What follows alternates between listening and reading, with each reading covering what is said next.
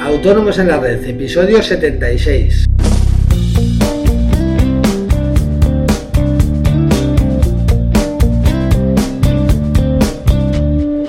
Muy buenos días a todos y bienvenidos un día más, un miércoles más, Autónomos en la Red, el programa, el podcast en el que hablamos de todos aquellos temas que nos interesan a los autónomos, seguros sociales, IVA, IRPF, financiación, eh, antes de nada, recordaros que, como la semana pasada, no tendremos podcast el jueves y el viernes, ya que coincide con Nochevieja y Año Nuevo, por lo que hoy será el último podcast que emitiremos en este año 2015. Eh, antes que nada, quiero agradeceros muchísimo vuestra acogida al podcast y, sobre todo, vuestro feedback, que me ayuda muchísimo a seguir. Eh, hoy, tal como, como hablamos ayer, os tal como, y como os prometí, vamos a hablar de la recuperación del IVA de facturas impagadas en el caso de clientes que estén en concurso de acreedores. Pero antes, ya sé que soy muy pesado, es la última vez que lo digo este año, eh, recordaros que en asesoríafiscalautónomos.es os ofrecemos todos los servicios de contabilidad e impuestos que os ayudarán a gestionar mejor vuestros negocios y a optimizar vuestra factura fiscal y todo ello a unos precios realmente competitivos. Toda la información la tenéis en nuestra web, os repito, asesoríafiscalautónomos.es. Cualquier duda que tengáis, ya sean fiscales, eh, de seguros sociales, sobre nuestros servicios, sugerencias para el podcast, que serán muy bienvenidas, eh, podéis enviármelas a través del formulario de contacto de dicha página. e intentaré resolverlo lo antes posible. Bien, el procedimiento para recuperar el IVA de clientes en concurso de acreedores es muy similar al que describimos ayer para la recuperación del IVA de clientes morosos, aunque con algunas peculiaridades que detallaremos en el podcast de hoy. Así, para que podamos considerar una factura como incobrable, perdón, nuestro cliente moroso debe encontrarse en situación de concurso de acreedores con posterioridad a la fecha de devengo de la factura, es decir, no tendremos que esperar seis meses, un año desde la fecha de emisión de la factura, sino que será suficiente el auto de declaración de concurso. Una vez que se haya producido la publicación del anuncio del auto de declaración de concurso, dispondremos de tres meses para la modificación de la base imponible y su correspondiente emisión de la factura rectificativa.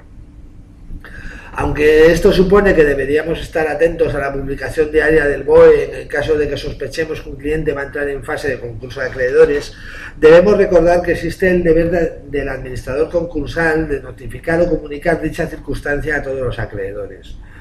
Es importante recalcar que estamos obligados a remitir tanto al destinatario de la operación, léase nuestro cliente moroso, como a la administración concursal dicha factura rectificativa, por lo que mi consejo es que el envío de estas facturas lo hagáis eh, a través de Burofax o de cualquier otro medio que permita acreditar esta remisión, ya que Hacienda nos lo va a exigir más adelante.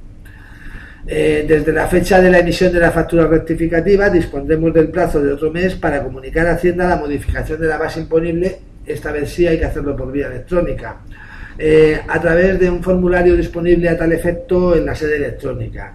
Y se hará constar que no se refiere a créditos garantizados, afianzados o asegurados, a créditos entre personas o entidades vinculadas, ni a operaciones cuyo destinatario no está establecido en el territorio de aplicación del impuesto ni en Canarias, Ceuta o Melilla.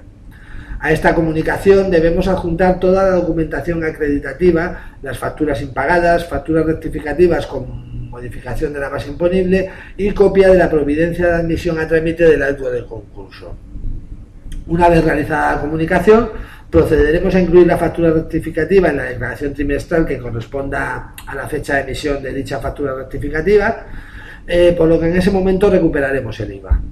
Es importante saber que si se acuerda la conclusión del concurso por revocación firme del mismo, el pago de la totalidad de los créditos y el desistimiento de la totalidad de acreedores, se deberá modificar de nuevo, de nuevo la factura, pero en este caso al alza, mediante la emisión de otra factura rectificativa, incluyendo el IVA, y por supuesto declararlo en la declaración trimestral que corresponda. Entiendo que a muchos de vosotros, bueno, os parezca o penséis que los requisitos exigidos son excesivos y complicados.